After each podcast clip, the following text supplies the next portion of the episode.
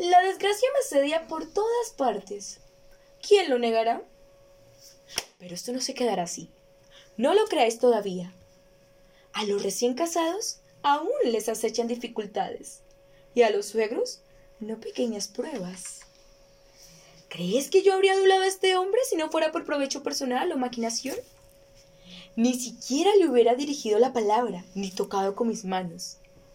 Pero él ha llegado a tal punto de insensatez que, habiendo podido arruinar mis proyectos, expulsándome de esta tierra, ha consentido que yo permaneciera un día en el que mataría a tres de mis enemigos, al padre, a la hija y a mi esposo.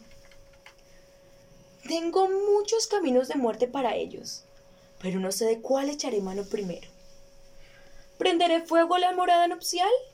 ¿O les atravesaré el hígado con una afilada espada, penetrando en silencio en la habitación en que está extendido su lecho? Lo mejor es el camino directo, en el que soy muy hábil por naturaleza. Matarlos con mis venenos. Bien, ya están muertos. ¿Qué ciudad me acogerá? ¿Qué huésped, ofreciendo su tierra como asilo y su casa como garantía, protegerá mi persona? Hmm, ninguno. Pero puesto que aún puedo permanecer breve tiempo, si se me muestra un refugio seguro, con astucia y en silencio, me encaminaré al crimen. Pero si una desgracia sin remedio me expulsa de la ciudad, yo misma, con la espada en la mano, aunque vaya a morir, los mataré y recurriré a la audacia más extremada.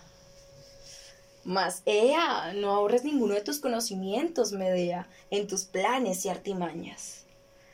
Avanza hasta tu acción terrible. Ahora debes dar prueba de tu valor. Tú eres hábil. Y además, las mujeres somos por naturaleza incapaces de hacer el bien, pero las más hábiles artífices de todas las desgracias.